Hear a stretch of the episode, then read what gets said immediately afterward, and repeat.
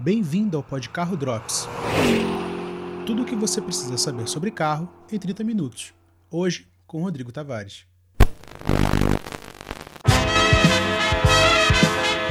Vem aí o troféu Bronzina de Ouro 2021, a votação especial do Pod Carro que elege o que é de bom e ruim no mundo automotivo deste ano.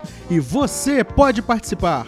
Vote no formulário que está na descrição. Você tem até o dia 4 de dezembro para fazer isso. E a gente encontra você no dia 18 na entrega do troféu Bronzina de Ouro. Olá e sejam todos muito bem-vindos e bem-vindas ao Pod Carro. Eu sou o Rodrigo.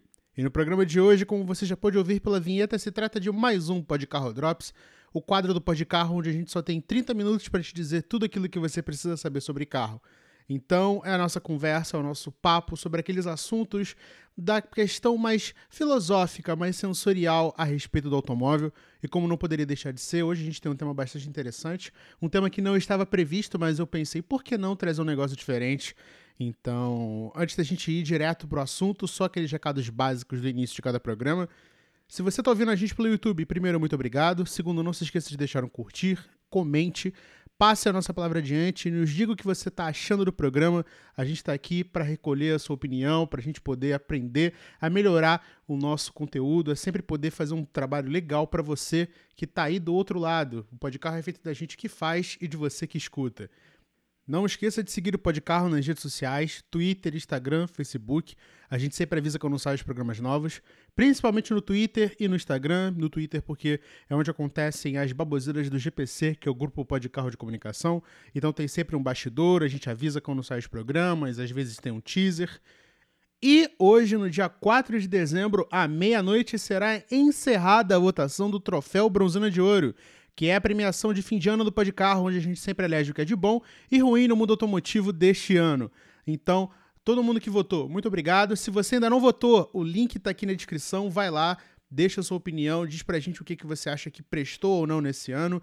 E no dia 18 de dezembro, sem falta, aqui no YouTube e também no Spotify ou no seu agregador de podcast favorito, a gente vai apresentar a terceira edição do Troféu Bronzina de Ouro. Né? Toda a equipe do GPC vai participar, a gente vai poder recolher todas as informações de todo mundo que participou, que ajudou, que fez esse ano de 2021 ser um dos melhores anos da história do Podcarro, tá certo?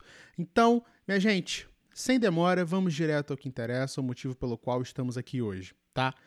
É, eu tava pensando em fazer uma coisa diferente, afinal de contas o Drops, ele é uma conversa minha com vocês, e a princípio eu ia fazer uma coisa um pouco mais séria, mais temática, falando sobre os absurdos que são esses carros que.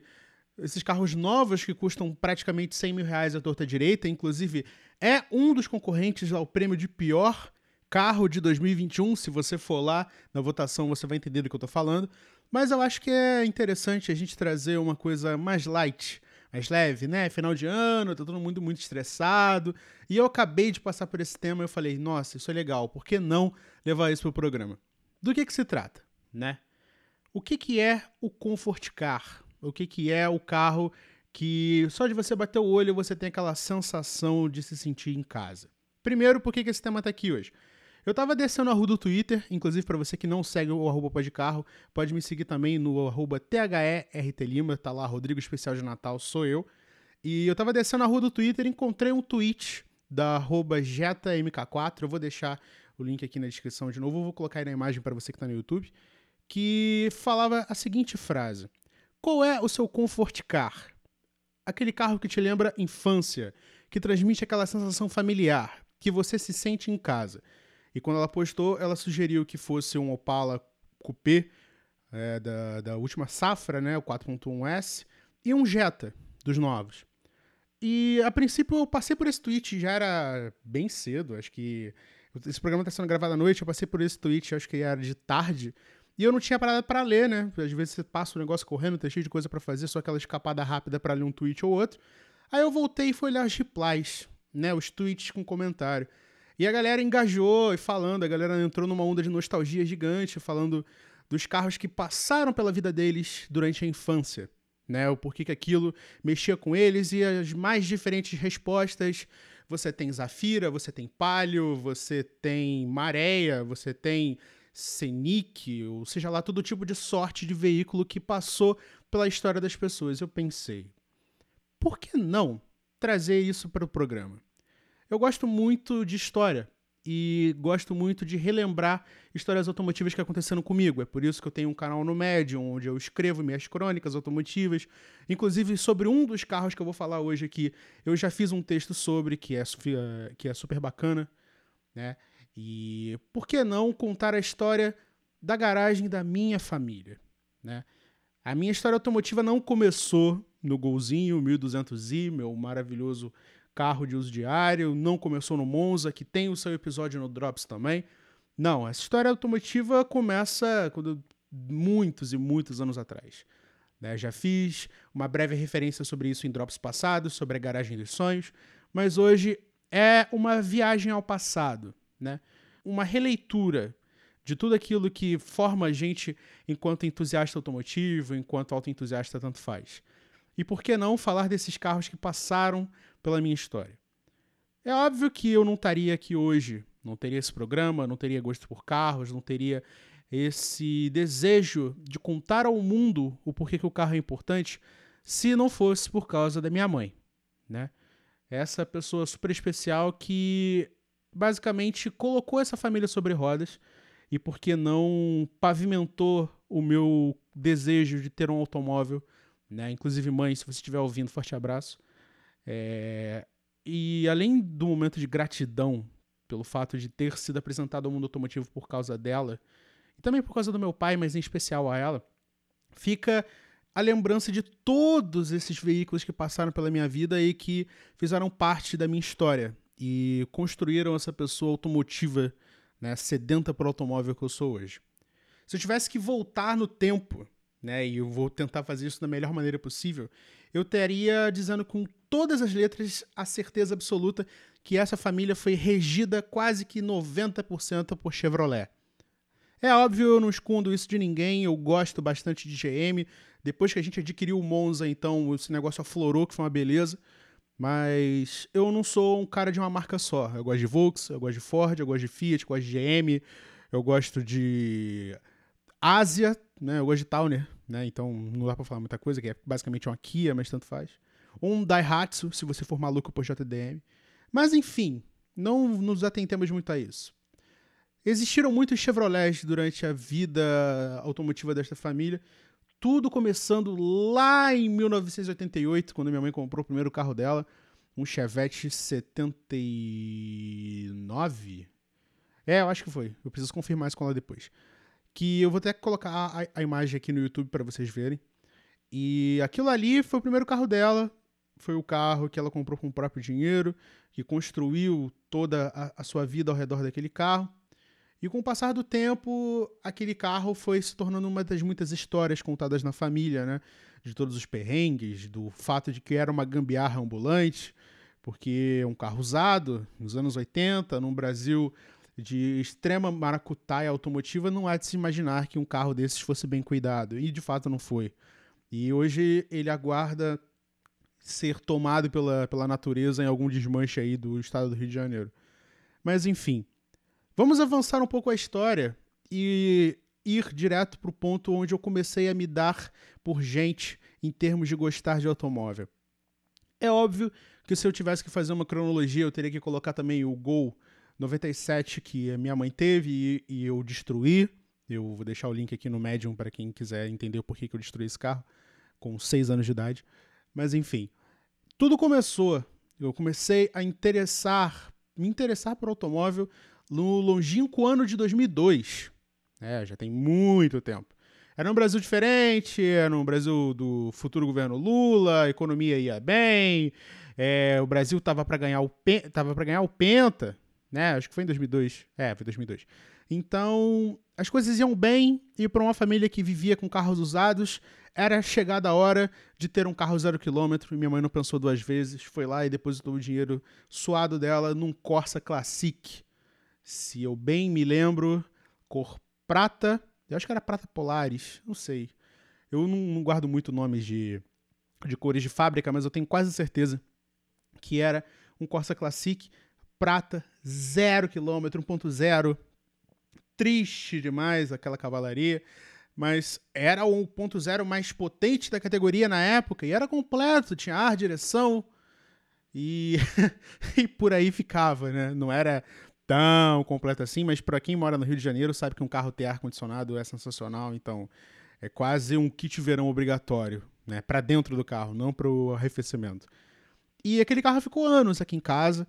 Era o daily da família, era o carro que levava a gente para outros estados, que fazia as idas no supermercado, me levava para a escola. Quantas e quantas vezes eu não fui para a escola naquele carro? E era um carro muito valente, apesar de básico. Né? Era básico de tudo. É, roda, calotas e. Enfim, era um carro básico, um GM de entrada. Vai, é a primeira relação da família com o GM desde 1988, quando foi comprado o Chevette. E aquele carro ele pavimentou uma estrada de vários Corsas que passaram pela família nos anos subsequentes. Aquele carro aguentou de tudo: viagens para Minas, visitar parentes, idas à praia, quase acidentes, até que um dia, numa dessas oficinas da vida para fazer alguma manutenção, um dos ajudantes de um dos mecânicos achou que seria de bom tom acelerar com o carro dentro da oficina fechada e bateu com o carro no muro da oficina. E aquilo deixou a família muito né, transtornada. Não foi um acidente grave, mas obrigou a frente a ser refeita, talvez um para-choque novo. E uma coisa que eu lembro até hoje.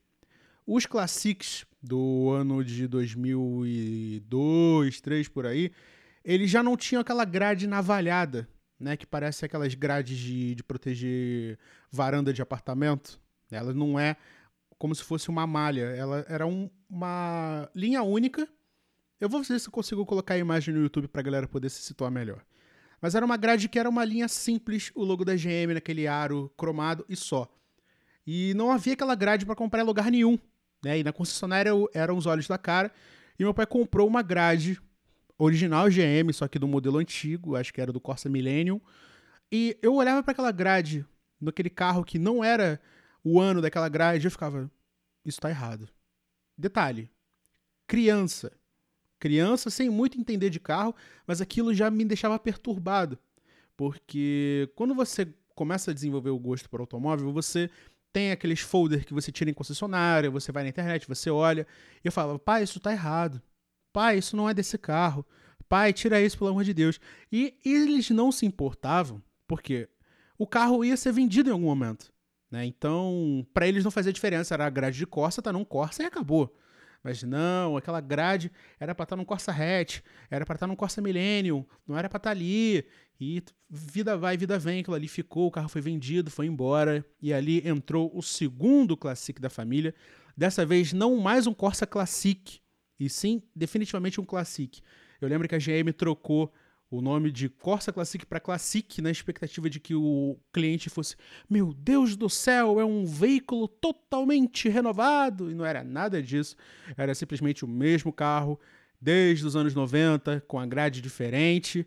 Agora acho que vinha com o emblema VHC para você se sentir, uau, very high compression, bro, um negócio assim, mas não era nada demais.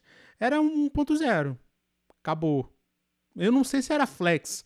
Eu acho que nessa época ainda não era, não. É, todos os carros sempre foram gasolina. Era muito difícil você ver um, um Classic desses a, a, álcool.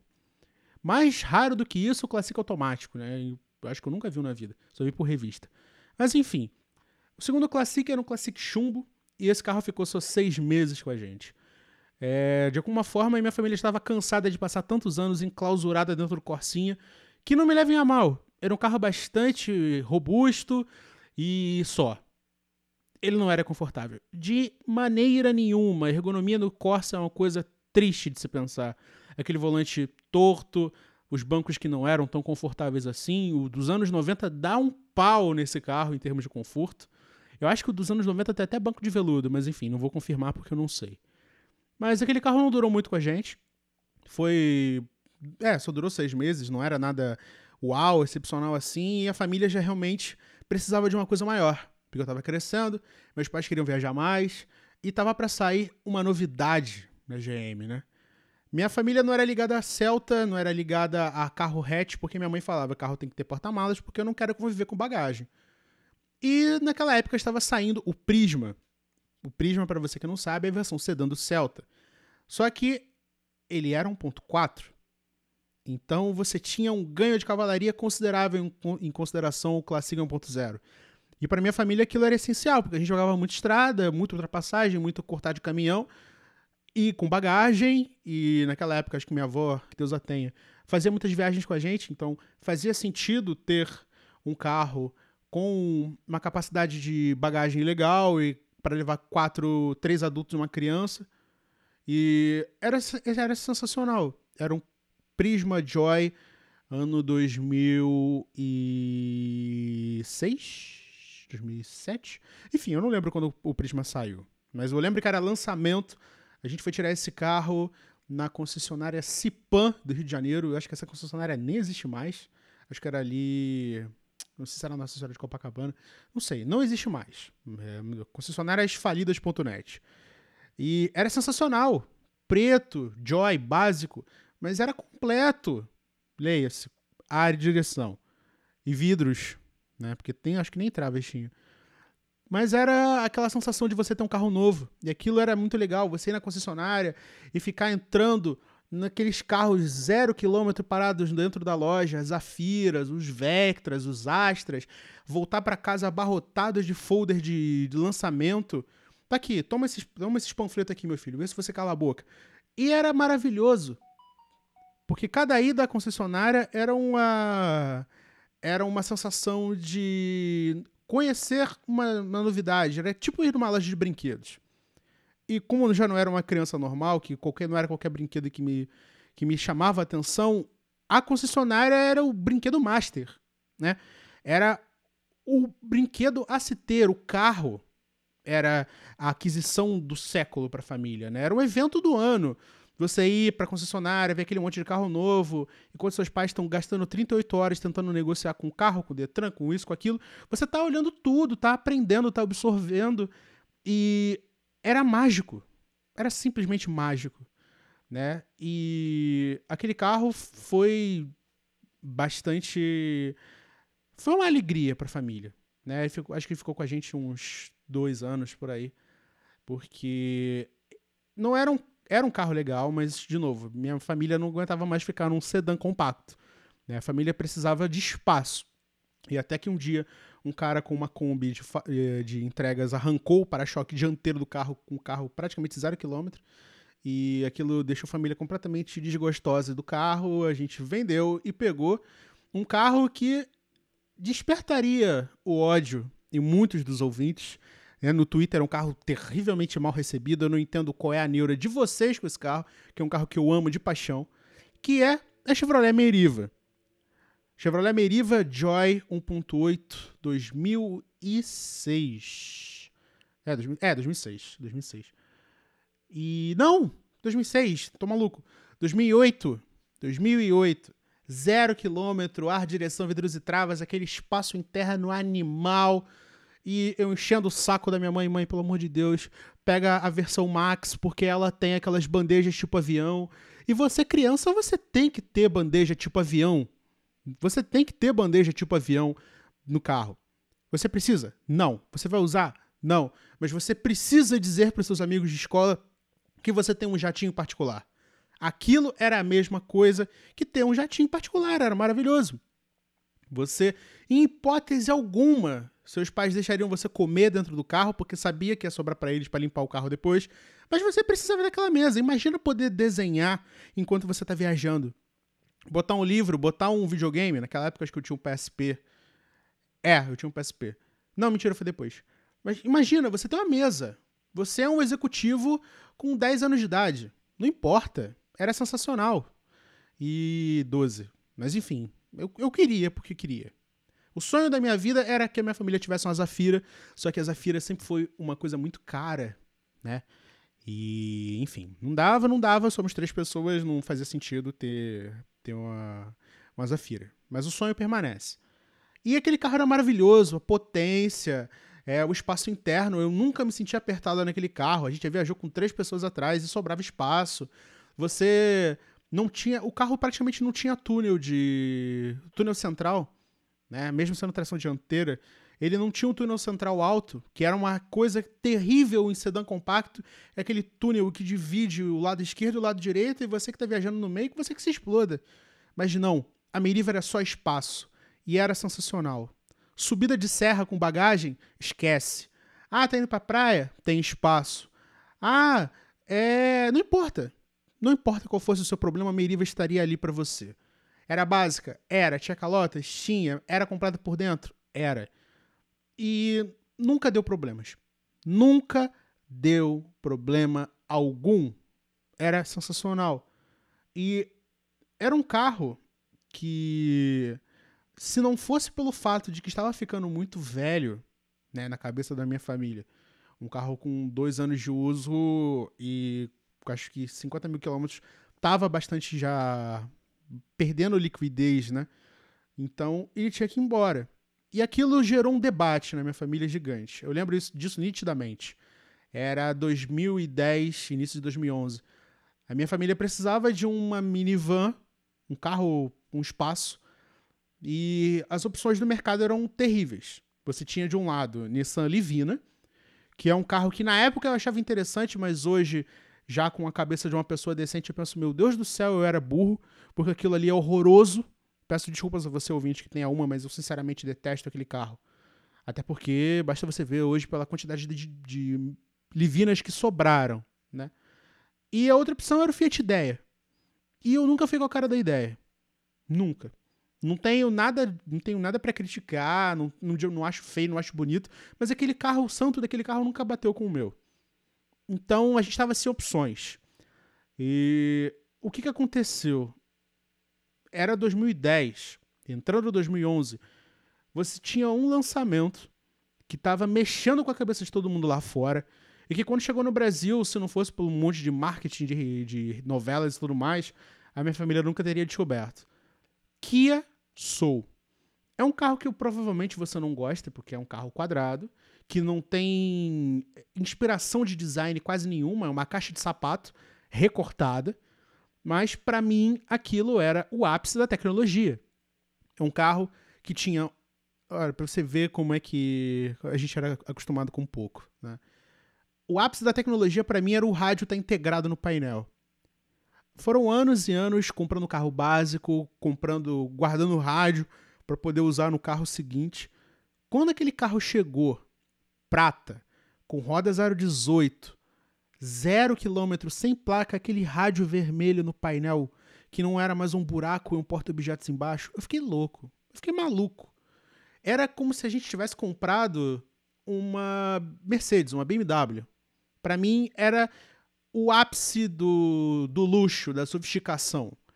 Um carro que, se eu não me engano, na época era um carro de, sei lá, 60 mil reais. Um passo gigante comparado à Meriva, que na época era 40, se eu não me engano. E era uma coisa de louco. Você ia, você passava aqui no meu bairro, né? É, no Rio de Janeiro. As pessoas olhavam para aquele carro e ficavam atônitas, porque não tinham visto nada parecido com aquilo antes. E aquele carro mexia com a cabeça das pessoas. E foi assim com muito tempo, até que aquele carro acabou se perdendo num acidente, quase de um assalto. E a gente voltou para um carro pequeno, e que carro pequeno seria? Um Classic.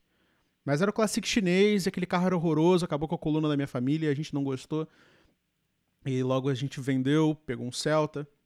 O Celta era um carro muito valente, muito valente mesmo. Vendemos, pegamos outro Celta, pegamos outro Soul, e este ficou com a gente por nove anos, em nove, quase nove anos, né? E era um carro excepcional. Salvou a vida do meu pai nesse acidente que a gente perdeu o Soul Prata. Né? Então o preto basicamente carregou minha família por oito, nove anos praticamente sem falhas. Era um carro muito bom de dirigir, 1.6 de duplo comando, bloco de alumínio, bom demais, bom demais mesmo. Até que pegamos um segundo Celta, este também 2011, vermelho. Ficou também nove anos direto. Sensacional. Era basicamente voltar para aquelas raízes do Classic, é por isso que eu me sentia em casa. Né? Mas essa história, eu não vou nem entrar nos detalhes dos carros que vieram depois, porque eu acho que eles merecem um programa só deles. Mas você se sentir em casa. E é essa sensação de ler essa rede de tweets, né? Eu até falei o, o arroba dela errado, peço até perdão. É arroba Jeta com 3 T's MK4, tá? Então já peço até desculpas pelo vacilo. Mas eu me voltei no tempo. Eu gostei de, de, de parar para pensar nos carros que mexeram comigo. E a Meriva mexeu muito, porque eu estava descobrindo o que, que era ter desempenho, espaço interno, é, boa qualidade de construção, você subir uma serra íngreme com bagagem passageiros e o carro não peidar, sabe? O Soul fazia isso também, mas o Soul ele tinha problemas, né? Aro 18, pneu de perfil baixo, rodar não era bom, a ré tinha um barulho metálico horroroso que não era específico do carro, era específico da caixa, do design da Kia, né? Mas era um carro também excepcional. E hoje, conforme a gente vai envelhecendo, vai vendo esses carros ficarem baratos, a gente fica pensando às vezes, poxa, o meu eu, criança, se estivesse na minha idade agora e tivesse um dinheirinho, provavelmente compraria um carro desses e meteria um projeto incrível em cima. Eu não descartaria pegar um Classic dos anos 90, um GLS e fazer um Mini Vectra, sabe? Ainda inspirado na história do Alisson. Cara, seria incrível pegar uma Zafira, pegar uma Meriva só para deixar a galera louca da cabeça e fazer um projetão nela, 1.8, não tô nem aí, cara. É, é, eu quero fazer. Eu gosto daquele carro, eu enxergo o potencial. E foi isso que essa thread me lembrou. São carros que fazem você se sentir bem, não pelo que eles são, mas pelo que eles representaram para você. Né? Então, foi uma, foi uma maneira legal de voltar no tempo, de enxergar a forma como esses carros afetam as nossas vidas. E são dessas pequenas coisas que fazem a gente botar aquela moedinha de fé na comunidade automotiva, né? Não são todos os momentos, tem momentos que a gente realmente quer explodir o site e mandar todo mundo às favas, mas são pequenos momentos que fazem a gente voltar no tempo e se sentir legal, então são coisas que valem realmente a pena a gente poder refletir e valorizar. Né? E até porque não inspirar novas pessoas, porque esse programa também serve para isso. Então, eu peço até desculpas pro ouvinte se esse programa ficou meio meio rápido, meio corrido. As histórias estão meio curtas, é, afinal são só 30 minutos que a gente tem para te explicar as coisas. Mas guarde esses momentos automotivos, mesmo que você nunca tenha tido carro na sua vida, mas você um dia vai ter. E você tem que registrar. Eu não tenho muita. Muitos desses carros a gente quase não tirou foto. Né? Eu acho que só tem foto do Corsa e eu não vou mostrar a foto do Corsa porque tem eu pequeno neles e não é uma imagem assim, é uma imagem bastante constrangedora. Mas é legal de se pensar que esses carros criaram histórias, criaram vínculos e, de certa forma, me fizeram interessado em automóveis da forma que eu sou hoje. Então, são coisas que você tem que guardar, tem que preservar e tem que incentivar também. Afinal de contas, carro você aprende o tempo todo, não dá para você fugir, é uma realidade. Então, meio que obrigado por fazer voltar no tempo assim de uma maneira tão tão boa né, tão sadia e de verdade. Eu espero que você, ouvinte, tenha aprendido, né, ou tenha pelo menos se dissociado da realidade um pouquinho, porque o mundo é realmente muito complicado. E a gente tem que viver desses bons momentos. Não tem que ficar preso ao passado, porque não tem o menor sentido. Mas querer mais, sabe? Tá reformando um projeto? Continua. Ah, tô juntando dinheirinho para comprar meu carro. Você vai chegar lá. Ah, mas ainda tô no ônibus. Tenha paciência. Tudo tem o seu tempo, tudo vai dar certo.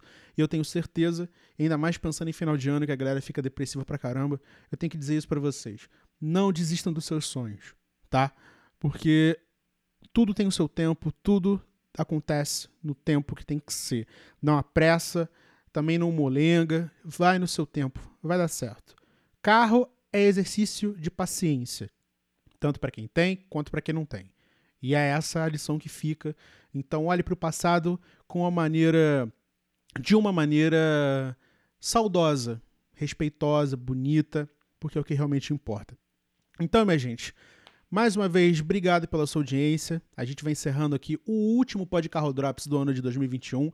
Fiquem ligados, porque vem aí o Troféu Bronzina de Ouro, vem aí uma das maiores transmissões da história do Pod Carro. Pode ser que venham até outras coisas antes aí, fica a critério da agenda, vamos ver se dá para fazer. Então, obrigado a você que esteve com a gente até aqui, o meu forte abraço e até semana que vem com mais um Pod Carro. Tchau, tchau. Você acabou de ouvir Pod Carro Drops. Um quadro do Pod Carro, seu podcast automotivo de baixo orçamento. Disponível sempre no seu agregador de podcasts favorito.